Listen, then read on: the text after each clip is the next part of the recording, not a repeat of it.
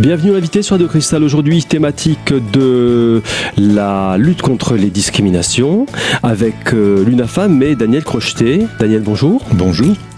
Alors Daniel, on va faire un petit rappel peut-être, hein, puisque ça fait un moment qu'on ne s'est pas vu. On va rappeler un peu ce qu'est l'UNAFAM, le sigle, qu'est-ce qu'il veut dire déjà Alors l'UNAFAM, bon, je vais vous éviter d'en donner la définition exacte parce qu'elle a évolué au cours du temps et c'est très très long. Simplement, donc l'UNAFAM est une association nationale euh, qui est reconnue d'utilité publique et qui regroupe des familles dont un membre au moins souffre de troubles psychiques et on entend par troubles psychiques donc les psychoses de type euh, schizophrénie, euh, troubles bipolaires ou les névroses de type euh, donc dépression plus les troubles alimentaires, voilà. Est-ce qu'on peut rapprocher ça des maladies mentales? Ça fait partie des maladies mentales ah, ou c'est le contraire? Est-ce que c'est les maladies mentales qui font partie des maladies psychiques?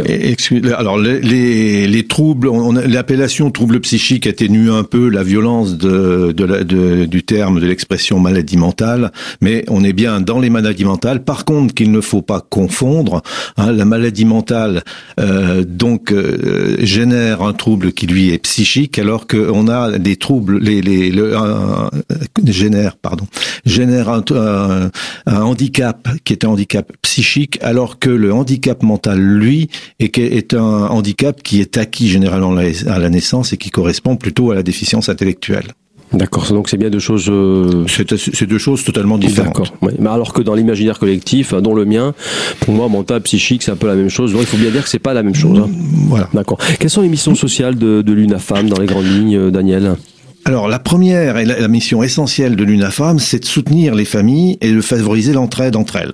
Hein, il s'agit là euh, d'accueillir les familles quand euh, la maladie mentale euh, vous tombe sur la tête, c'est quand même un gros choc et souvent on ne sait pas comment faire, etc. on n'est pas, du tout préparé, donc on y reviendra peut-être un peu tout à l'heure. Mais donc c'est effectivement accueillir ces les, les, les, familles qui sont touchées. L'accueil est fait généralement par des personnes qui elles-mêmes ont été touchées par cette même euh, par, cette même pathologie. Euh, ça évite de porter des jugements, ça évite euh, d'essayer de vouloir résoudre de résoudre des problèmes qui sont d'une complexité qui, nous dépasse tous. Donc la première première chose, la première mission, elle est bien là, accueillir, écouter, laisser libérer la laisser se libérer la parole, et puis essayer de dégager des, des voix avec les, les, personnes pour travailler mieux avec les, les proches qui sont malades.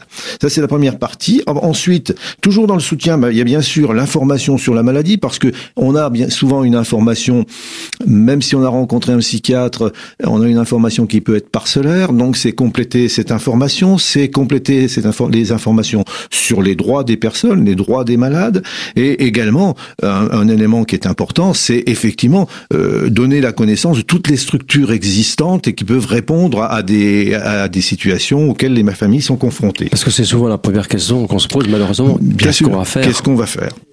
Donc euh, là, on a quand même un certain nombre de réponses, puisqu'on va dire on est au confluent d'un réseau de, de partenarial qui va de l'hôpital aux structures médico-sociales, sociales, aux collectivités locales.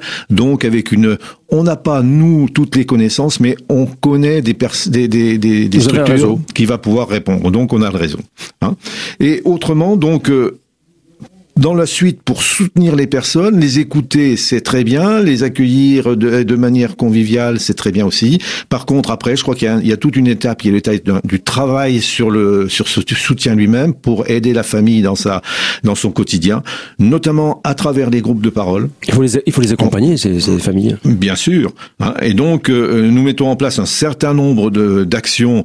Euh, donc le, la première étape, ce sont les groupes de parole dans lesquels des personnes qui sont confrontées à la maladie peuvent se retrouver, peuvent vider leur sac, vider, exprimer toute la douleur, toute la souffrance qu'elles peuvent avoir, et à la suite de ça, eh bien, profiter et échanger avec les autres personnes, c'est un échange de pratiques. C'est se sentir moins seul. Et se sentir moins seul. Face à la maladie. Et avoir effectivement bénéficié de l'entraide du groupe qui est là pour, euh, ça crée, ça crée une dynamique et puis ça crée voilà une, une dynamique de tout à fait. comment dire de, de, de reprise en confiance etc.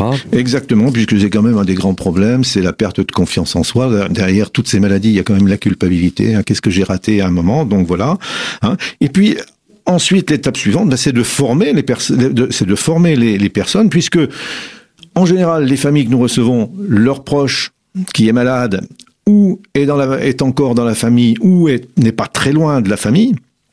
Donc c'est comment elle l'aider et l'aider le mieux possible. Et pour ça, bien, nous avons mis en place au niveau de l'UNAFAM un certain nombre de, de formations qui concernent les qui vont qui vont s'adresser aux, aux, familles, euh, des formations, des ateliers qui permettent de euh, d'apprendre à à mieux comprendre la maladie, à mieux comprendre la personne malade, à mieux réagir avec elle, hein, mais également des, formations euh, beaucoup plus beaucoup plus pointues sur euh, euh, sur le long terme pour pour mieux assurer l'avenir des, des, personnes malades.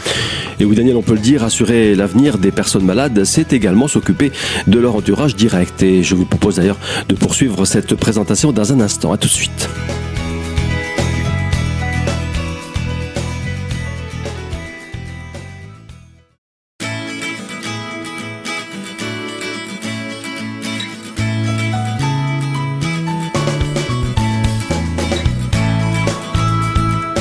Deuxième partie de l'invité sur Radio Cristal, consacrée aujourd'hui à la thématique de la lutte contre les discriminations en compagnie de l'UNAFAM et de Daniel Crocheté.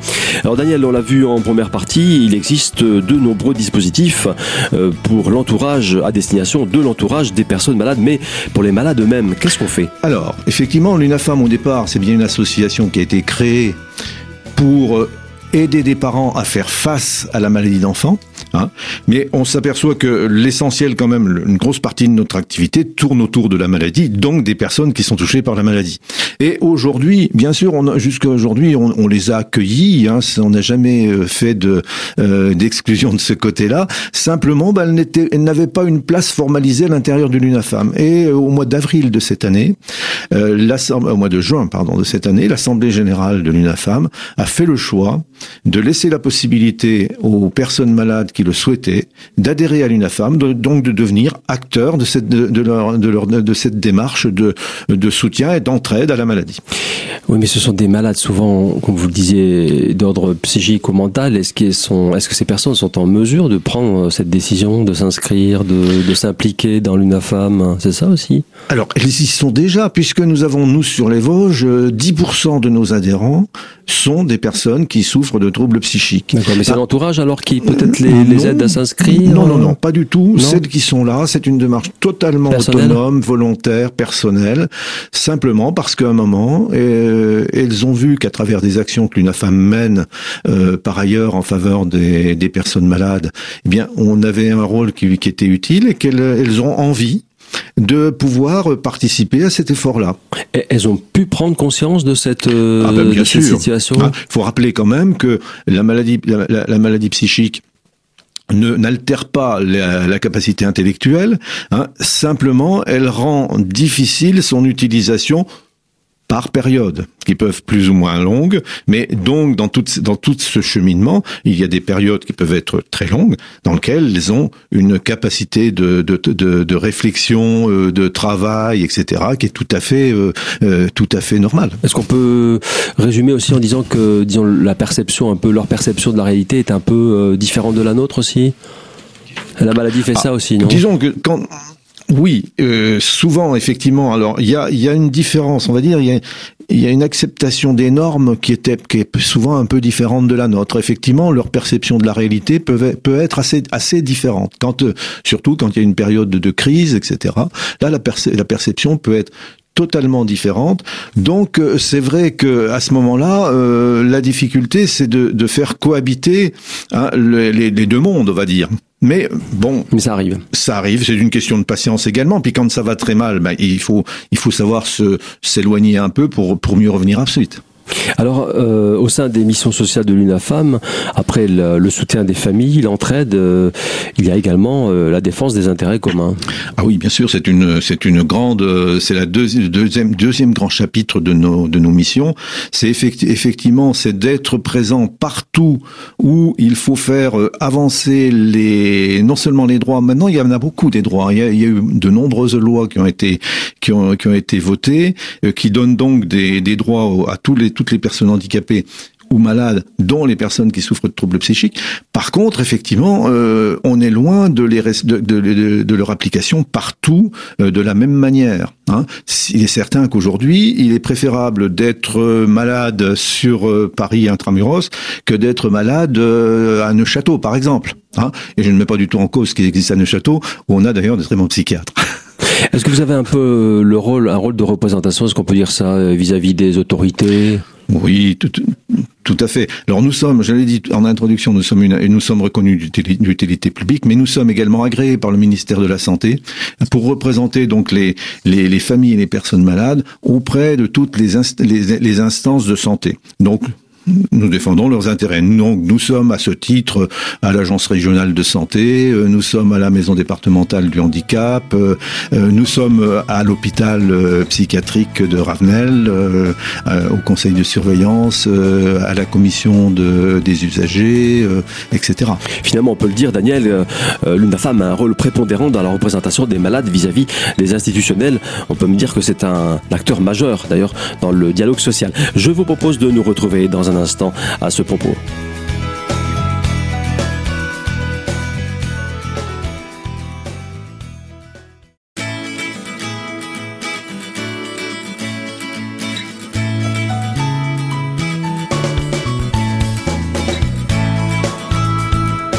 Troisième et dernière partie de l'invité sur Radio Cristal. Je suis toujours en compagnie de Daniel Crocheté de l'UNAFAM. Alors Daniel, on l'a dit tout à l'heure, euh, on a exposé assez théoriquement quand même la problématique des malades psychiques. Et bien maintenant concrètement au quotidien, comment ça se passe euh, au quotidien dans des familles qui découvrent la pathologie de, leur, de leurs parents ou de leurs proches? Alors comme je l'ai dit tout à l'heure, c'est vrai que c'est en général c'est un coup de massue. Quand, on, quand euh, un, un psychiatre vous dit votre fils, votre conjoint souffre d'une psychose, c'est quand même un coup de massue qui est encore plus durement ressenti quand on parle de schizophrénie, par exemple, hein, qui est qui est intimement lié à la folie, donc euh, qui fait remonter au fond de chacun de nous des des peurs ancestrales de de ce qui peut être irrationnel dans l'être humain. Ça fait peur parce que c'est l'inconnu, ça fait tout, à fait. Hein. Donc c'est vrai que euh, la première réaction généralement d'une famille qui apprend qui a cette nouvelle, bah, c'est le déni, c'est la c'est la, la primo protection, on va dire. Voilà, n'est pas possible. C'est un peu le réflexe. Il, voilà, il n'est pas fou, etc. Bon. Seulement derrière ça, même si on affirme cette, euh, même si on affirme ça, il n'empêche que derrière, euh, de manière très insidieuse, se glisse tout un tas de sentiments euh, du genre de la culpabilité. Qu'est-ce que j'ai fait pour qu'on pour, pour, pour qu'on en arrive là hein? Mais c'est aussi l'incrédulité. C'est pas possible. C'est l'incompréhension. C'est l'impuissance. C'est la révolte. C'est c'est injuste que ça m'arrive à moi. Hein ça, c'est quelque chose qui est euh, qui, qui effectivement euh, prend chacun et ça génère une une angoisse très très forte au niveau au niveau des familles hein, et qui bien sûr va interagir avec celle de la personne malade. Hein et, donc qui va certainement pas améliorer les choses.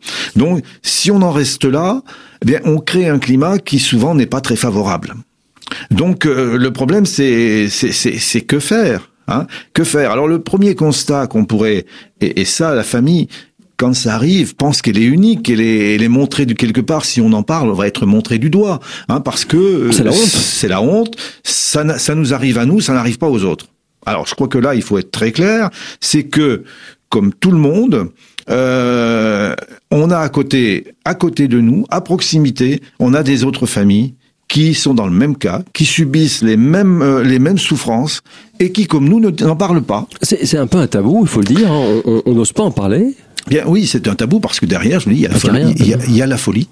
Oui, c'est ça. Hein euh, il y a la folie. Il y a à travers tous les médias euh, encore aujourd'hui, et même s'il y a des progrès, euh, il y a encore cette, ce traitement qui passe souvent par la, par la, par la violence. Hein, qui est un, qui est un, ça, on va pas dire c'est un mythe, mais c'est largement surévalué par les médias. Donc euh, c'est vrai que cette, cette honte-là, on ne la met, on va pas en parler, on la garde pour nous, même à l'intérieur d'une famille. Quelquefois, les oncles, les tantes ne sont pas, ne sont pas trop au courant de ce qui se passe. On s'aperçoit bien qu'il y a quelqu'un qui C'est une maladie honteuse. Ah, on tout peut à dire, fait. C'est un peu ça. Comme, tout à fait. euh, hein. Hein pourtant, pourtant, si on regarde les, si on regarde simplement les, les chiffres, hein, euh, la maladie psychique, c'est en, en termes de fréquence, c'est la troisième maladie en France, hein, derrière les cancers et derrière les, les, les maladies cardiovasculaires. C'est quand même en- environ 2 millions et demi de personnes qui sont touchées Qui en sont France. plus ou moins déclarés. Hein. Alors, plus ou moins déclarées. Hein, mais euh, ça donne quand même, euh, ça donne quand même un une-. Voilà, sachant qu'on a- on ne quand on parle de 2 millions de personnes au niveau de l'UNAFAM, nous, on, parle des, problèmes, euh, des, cas de maladies qui sont des maladies de la maladie chronique et sévère. Hein on ne parle pas de des formes, des formes beaucoup plus, puisque comme dans toutes les maladies, il y a des formes qui sont quand même beaucoup plus légères. Et heureusement, hein. mais euh, donc on parle essentiellement des formes les plus dures. Hein Donc c'est vrai que ça montre que là, on n'est pas, on est loin d'être seul. Vous prenez 100 personnes, a priori, il y en a deux ou trois qui ont des problèmes Et, et qui s'ignorent parfois. et qui s'ignorent parfois. Donc ça veut dire que là, on sait qu'il y a du monde autour.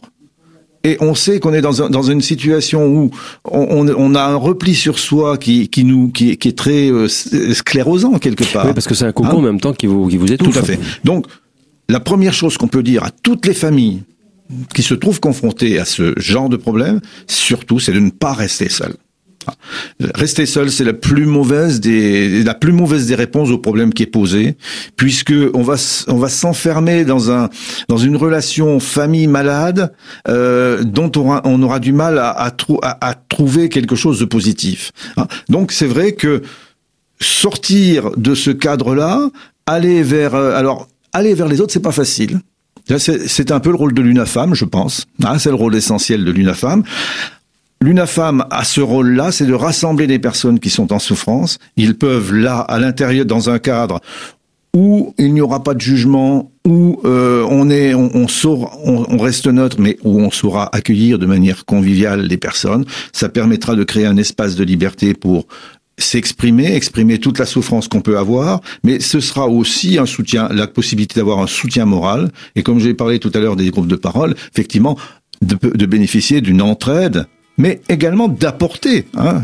On partage. C'est pas simplement, on vient pas simplement chercher. Ça permet aussi de partager. Donc c'est quelque chose qui, qui, à mon avis, est important et qui permet de de regarder l'avenir un peu différemment et de, de, de se projeter vers quelque chose d'autre. Et oui, il faut le souligner finalement, Daniel, euh, ces groupes de parole ont un rôle euh, au niveau thérapeutique, un rôle très très important. Euh, c'est la raison pour laquelle d'ailleurs je vous propose de nous retrouver très très prochainement pour poursuivre cette thématique dans le cadre d'une autre émission. Quelques informations d'autres pratiques maintenant si vous souhaitez contacter l'UNAFAM. Un numéro de téléphone, le 03 29 64 05 73 et une adresse mail pour leur écrire 88.unafam.org. Voilà, c'est tout pour aujourd'hui. Je vous donne rendez-vous donc très très bientôt pour la suite de cette émission consacrée à l'UNAFAM et c'est bien sûr l'invité sur Radio Cristal.